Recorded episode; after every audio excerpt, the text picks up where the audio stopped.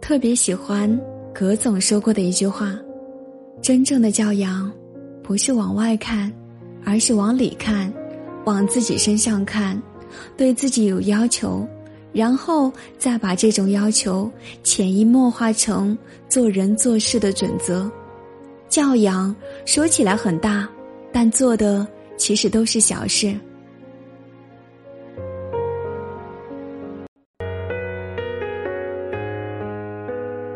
接下来，古斯整理了一些我们日常生活中所体现的细节，当然可能不太全面，仅给大家做一个参考。第一，尊重别人的不同，哪怕是别人的行为你完全不理解。第二，跟人在一起的时候，不要总是说自己独特的一面，要克制自己的优越感。第三，不打听别人的私事。更不要四处宣扬别人的私事。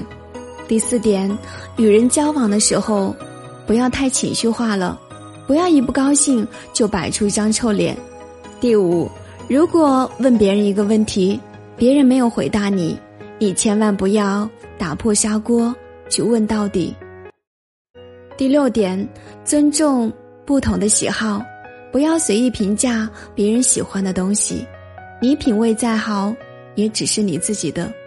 第七点，跟人沟通的时候，不要随意打断别人说话，也不要全程面无表情，不要眼神一直游移。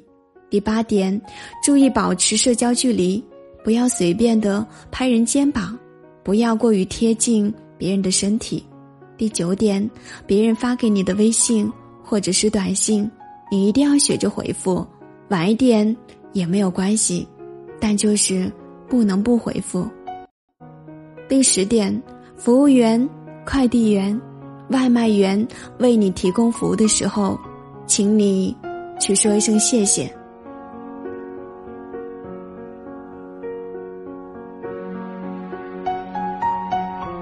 嘿，我亲爱的陌生人，让我们一起将为人处事的教养刻进我们自己的骨子里吧。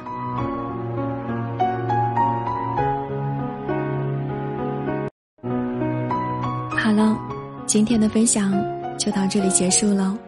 我是古斯，感谢您的收听，让有温度、有态度的声音伴着你度过每一个孤单的夜晚。